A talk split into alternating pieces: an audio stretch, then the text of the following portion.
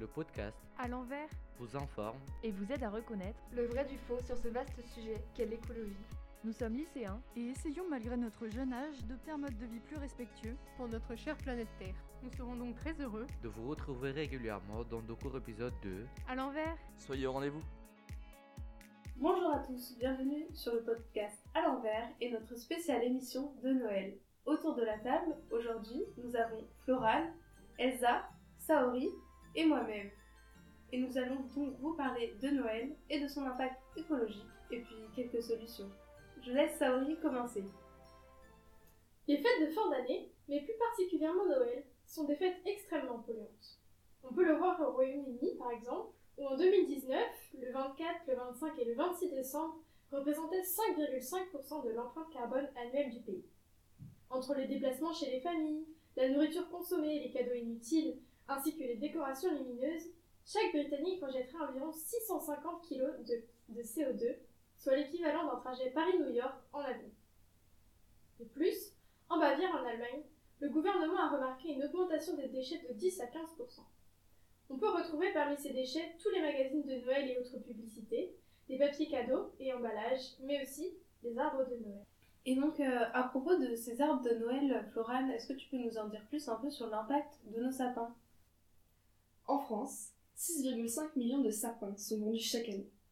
Les sapins artificiels durent bien plus longtemps que les sapins naturels, mais pas suffisamment pour présenter un avantage sur le plan environnemental, puisque les Français le changent en moyenne tous les 3 ans et produisent ainsi beaucoup de déchets. Il faudrait garder son sapin au moins 20 ans pour limiter son impact environnemental. D'un autre côté, les sapins naturels ont beaucoup de points positifs.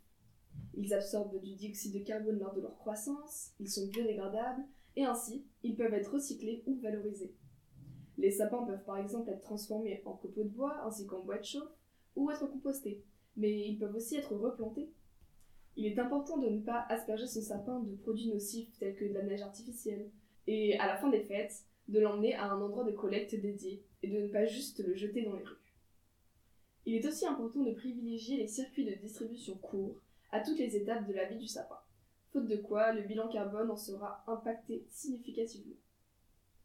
Parmi les sapins naturels, on retrouve principalement deux espèces, les épicéas et les Nordman.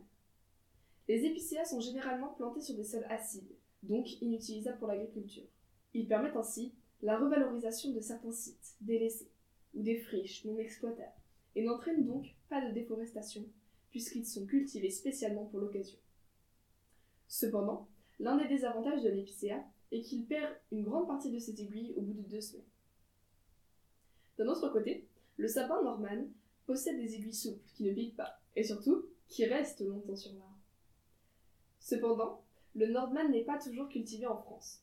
Il provient principalement des pays de l'Est et du Danemark. Il faut donc être très vigilant et privilégier un achat local qui est plus respectueux de l'environnement. Merci Florane, mais donc comment peut-on euh, réutiliser son sapin ou faire quelque chose après euh, ces périodes de Noël? Elsa, est-ce que tu peux nous en dire un peu plus?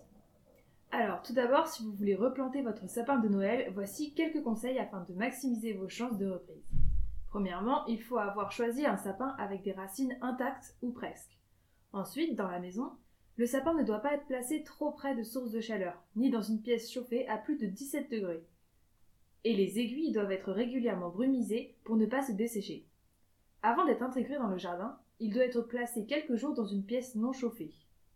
Enfin, pour le replanter, il faut bien sûr éviter un jour de gel, imbiber la motte pendant un quart d'heure, ajouter du terreau et de la terre de bruyère dans le trou creusé, et arroser copieusement la base du sapin une fois qu'il est replanté.